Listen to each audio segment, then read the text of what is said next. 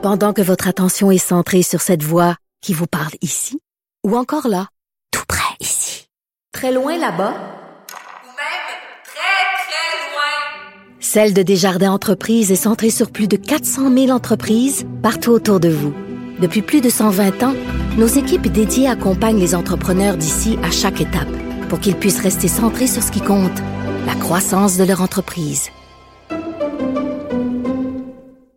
Vincent Dessereau, on a entendu le premier ministre, c'est pas le temps euh, de chercher les coupables, c'est pas le temps non plus de faire des guerres de clocher, j'en parlais en début d'émission, mais quand même euh, un bilan lourd euh, au niveau du des décès encore aujourd'hui avec 109 décès, la majorité quand même dans viennent des CHSLD, des résidences, on veut pas diminuer l'importance la gravité de ces décès-là. C'est 93 des décès qui sur les 109 qui proviennent des résidences pour personnes âgées, ça montre l'état des choses puis du problème là, dans nos CHSLD, 873 nouveaux cas. Une des données qui commence, que je surveille toujours, mais qui commence à monter, c'est les hospitalisations. je comprends qu'aux soins intensifs, c'est stable, mais on est rendu à 1400 hospitalisés. Ça, ça ce chiffre-là ne s'est jamais stabilisé. Ça a toujours monté. Plus 133 euh, quand même aujourd'hui. Exact, plus 133 hospitalisations. Donc, est-ce que là, ça, cette courbe-là d'hospitalisation, faudra qu'elle se stabilise parce qu'on sent des tensions dans le milieu de la santé avec, euh, le disait le premier ministre, les 9500 absents dans le réseau. Euh, ben on peut aller, je crois, à la période de questions. Euh, pour que ce soit clair, avec la recherche d'une immunité collective de 60-80% dites-vous aux Québécois, là, la majorité d'entre vous, allez attraper la COVID. C'est plate, ça fait peur, mais on n'a pas le choix. Ben, ce qu'on dit, là, c'est qu'il faut qu'il y ait une immunité qui se développe dans les prochains mois. Je pense pas là, que si on faisait un grand sondage puis un référendum, que les Québécois ont le goût de rester deux ans, ça pourrait être ça, là, avant qu'on ait un vaccin. Donc, il faut qu'il y ait, oui, une immunité, mais très graduelle. Puis évidemment, à travers tout ça, il faut protéger les gens qui sont plus vulnérables. Ça veut dire les gens qui ont 60 ans et plus, donc qui représentent actuellement 97% euh, des décès. Mais quel pourcentage, selon les régions? Ben là, évidemment, plus il y a de gens immunisés, moins il y a de risques d'avoir une augmentation exponentielle. Euh, sur votre demande de militaire, Justin Trudeau euh, semblait accepter un peu à contre-cœur. Euh, tantôt, soulevant des doutes sur la gestion en CHSLD. Je vais, je vais le citer. En ce moment, on voit des tragédies épouvantables dans les CHSLD à travers le pays. C'est inacceptable. Au Canada, nos militaires ne devraient pas prendre soin de nos aînés. Au cours des prochaines semaines et des prochains mois, on va devoir examiner comment on en est arrivé là. Que lui répondez-vous? Ben, écoutez, on a 9500 personnes qui sont absentes dans le réseau. C'est pas unique euh, au Québec, là. On a ça à peu près partout dans le monde. Soit ils sont infectés ou soit, dans certains cas, ils sont à risque. Je pense entre autres aux femmes enceintes. Donc, on peut bien essayer de se dire c'est pas normal, mais on vit pas une euh, situation normale. On est en crise. On a besoin de bras. Euh, on a des étudiants qu'on est en train euh, d'ajouter euh, graduellement, mais il nous manque de bras. Puis bon, il y a ces gens de l'armée qu'on demande. On en demande mille. pour l'instant, on a une centaine des gens de l'armée qui sont qualifiés. Bon, il y en a un autre 200 qui est dans le nord, les Rangers qui aident les régions nord. Mais là, dans nos CHSLD, on a besoin des 1000 soldats. J'espère qu'on va être capable de, les envoyer au cours des prochains jours. Très bien. Prochaine question, Mylène Crête, euh, Le Devoir. Oui, euh, bonjour. Euh, j'aurais aimé savoir, vous parler d'une réouverture graduelle. Avez-vous pensé, par exemple, aux enfants qui sont en famille d'accueil, qui ne peuvent pas voir leurs parents biologiques depuis sept semaines? Est-ce que vous envisagez des mesures là, pour permettre à ces parents-là et ces enfants-là de se voir comme ils le pouvaient le faire avant? Oui, ben écoutez, c'est évidemment, on est dans une situation qui est exceptionnelle. Je peux comprendre que ça crée des problèmes, entre autres euh, pour les familles biologiques par rapport aux familles euh, d'accueil. On va essayer de régler ça euh, cas par cas, mais vous allez comprendre que, je l'expliquais tantôt, là, il faut que les gens tranquillement se déconfinent, mais tranquillement, graduellement. Donc, est-ce qu'on est capable d'inclure certaines personnes pour aller voir leur famille euh, biologique? C'est du cas par cas. Je pense qu'il faut être ouvert, sensible euh, à ça, mais il faut comprendre aussi qu'on est dans une euh, situation où on évite justement que trop de personnes se rencontrent. vous parlez qu'il y a de nombreuses absences dans le réseau de la santé. je me demandais, est-ce que les sommes fédérales qui sont remises aux gens qui ne travaillent pas ont joué un rôle dans ces absences-là? Ben, écoutez, on a mis en place euh, un système euh, de boni. On a mis un système d'abord 4% 8% un système dans les résidences privées 4 de l'heure. On a mis aussi un programme de 400 dollars par mois euh, pour ceux qui gagnent moins que 2000 dollars dans les épiceries puis en général. Bon, là, il y a un nouveau programme pour les étudiants. C'est sûr que ça peut avoir un certain impact. Mais en général. Des gens qui sont tentés de rester à la maison puis de récolter. Euh, pas avoir un impact. Mais je pense qu'il faut quand même euh, mentionner que les gens qui sont à la maison, comme M. le Premier ministre disait, les femmes enceintes, des personnes immunosupprimées, euh, des personnes qui sont infectées ou des personnes qui ont été en contact, hein, qui ont une période de quarantaine, elles reçoivent leur salaire. Alors, il y en a peut-être là, que ce qui est donné par le fédéral là, euh, a attiré, mais il y a quand même un bon groupe là, qui sont déjà prévus euh, qu'on rémunère selon leur rémunération habituelle. Merci. Toujours en se limitant à une question, une sous-question. Louis Lacroix, Cogeco Nouvelle. Bonjour, M. le euh, Premier ministre, Mme McCann, M. Arruda. D'abord, M. Arruda, quel est le, le taux d'immunisation, en fait, le taux de, comment je vais l'exprimer comme il faut, là, c'est quoi le pourcentage que ça prend dans une population de gens qui ont été infectés pour avoir ce qu'on appelle l'immunité de groupe? Parce que je lisais ce matin, euh, L'Institut Pasteur parle de 70% je pense, autour. Euh, les chiffres sont pas... Il y en a qui disent que c'est un peu en bas de ça.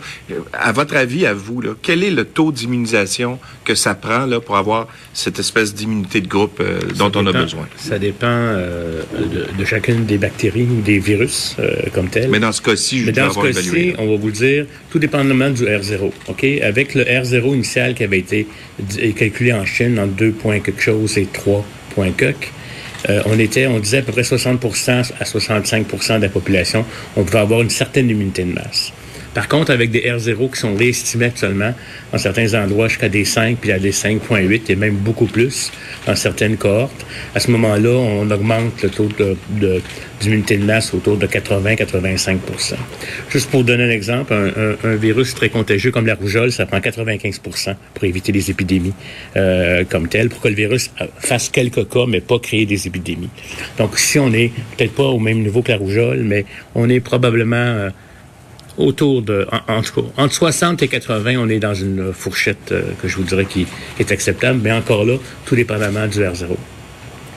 Euh, ma prochaine question. Alors Vincent, euh, vraiment aujourd'hui, ce qu'on apprend, c'est que non seulement il manque du monde dans les CHSLD, mais il manque du monde dans tout le réseau de la santé. Il y a beaucoup, évidemment, de travers de la santé qui sont atteints de COVID-19. On parlait de 9000 personnes absentes, mais il y a quand même environ 5000 personnes en ce moment qui ne viennent pas au travail pour différentes raisons. Oui, parce que sur les, euh, c'est quand même, euh, c'est un chiffre important, le 9500 absents dans le réseau. On comprend que dans certains endroits, c'est plus tranquille parce qu'on a annulé des chirurgies et tout ça, mais il y a un besoin quand même. On en parlait il y a quelques minutes que le taux d'hospitalisation était quand même élevé là, et continue de monter. Euh, 9500 absents, ça commence à être un problème, surtout que là-dessus, on comprend que 5500 personnes ne sont pas infectées. Là, donc, ça peut être parce qu'ils ont peur du virus, entre autres. il y a des prestations aussi en ce moment qui sont assez intéressantes. Là. Ça peut devenir une option plus sécuritaire de rester à la maison. Oui. on les comprend, ces gens-là. On les comprend. En même temps, est-ce qu'il y a une partie de devoir, c'est un peu ton... Je comprends que si tu es un pompier, puis le jour où il y a un feu, tu dis, ben... Je, vais rester chez moi. Euh, Mais je peux comprendre que certaines personnes euh, prennent peur, euh, par exemple, si tu as des jeunes enfants, ah si tu as euh, des personnes âgées autour de toi, des personnes immunosupprimées, immunodéprimées. Surtout qu'au départ, il n'y a pas si longtemps, on, est, on, avait un problème d'équipement. je comprends quelqu'un du gamin, je sais bien j'ai pas de problème à me rendre dans des zones euh, chaudes, là, hmm. mais il va falloir que je sois équipé en conséquence. Et là, ben, ce problème d'équipement-là, on ne l'a plus. Là. Et ça, François Legault l'a expliqué. Masque, gants, même les N95, on en a pour des semaines. Je comprends que c'est ça qu'il dit, là, mais écoute, là,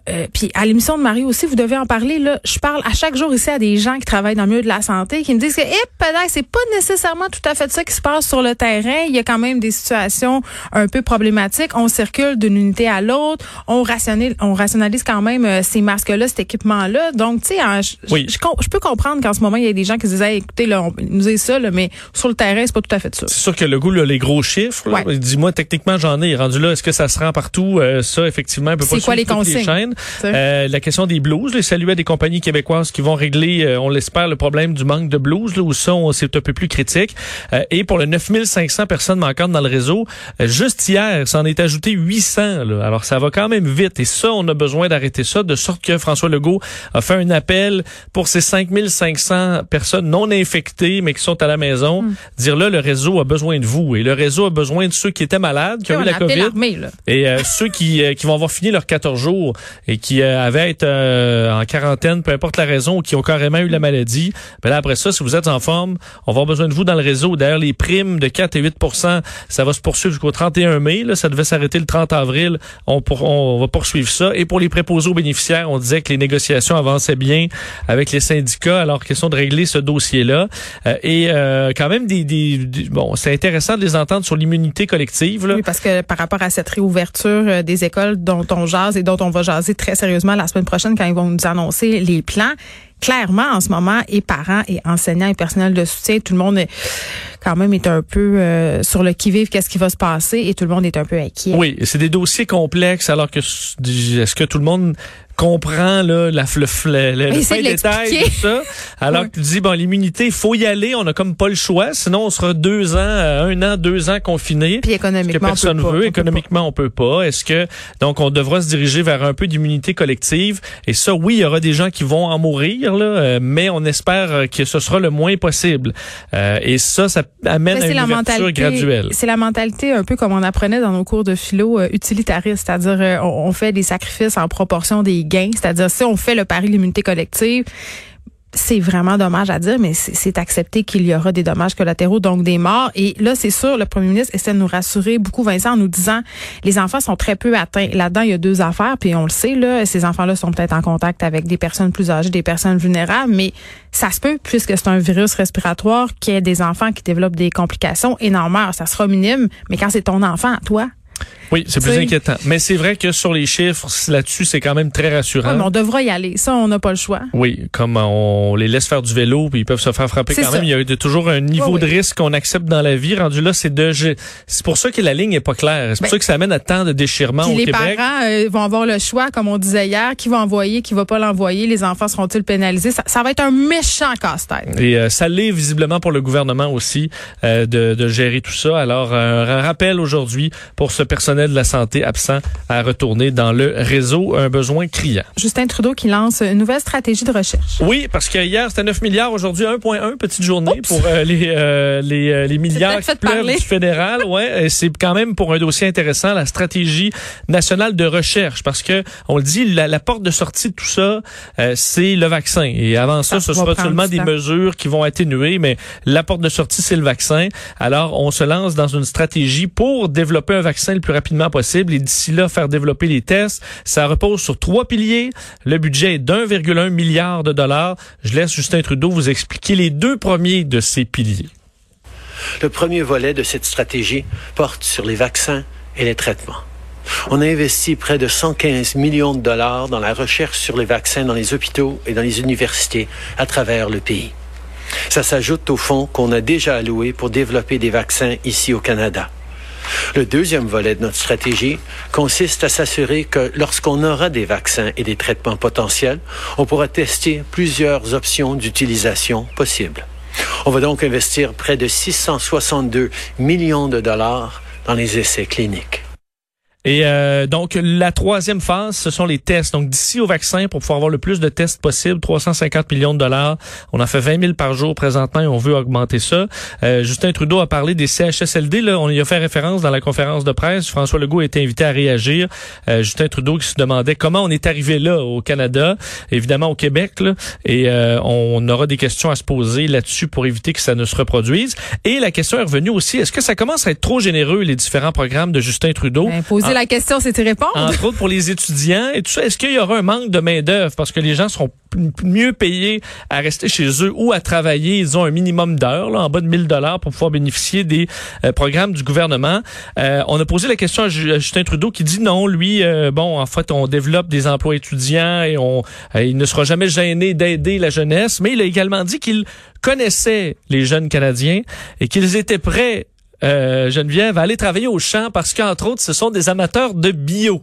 Mais attends, c'est euh, la même stratégie que j'utilise avec mes enfants. C'est-à-dire la manipulation positive. C'est-à-dire, écoute, ma chérie, t'es une fille intelligente. Je sais que tu comprends, donc tu vas faire la vaisselle. tu vas faire. C'est exactement ça. On fait ça avec les enfants. je comprends. T'es une grande, hein? Je sais que t'es grande maintenant. Je sais que t'es capable. Un peu ça. un peu ça. Mais est-ce que le fait de se commander un panier bio et d'aller travailler pour cueillir des asperges. Non, je pense pas qu'on est dans la même place. Euh, mais Justin Trudeau pense que oui, je vous le fais entendre.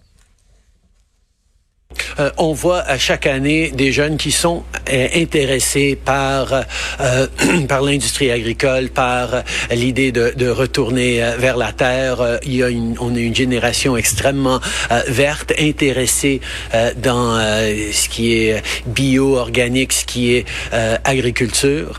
je sais qu'il y a beaucoup de jeunes qui vont être intéressés. Il va y avoir des opportunités une ouverture à, à les amener et on va créer des incitatifs et des programmes pour les dans des secteurs euh, utiles et importants.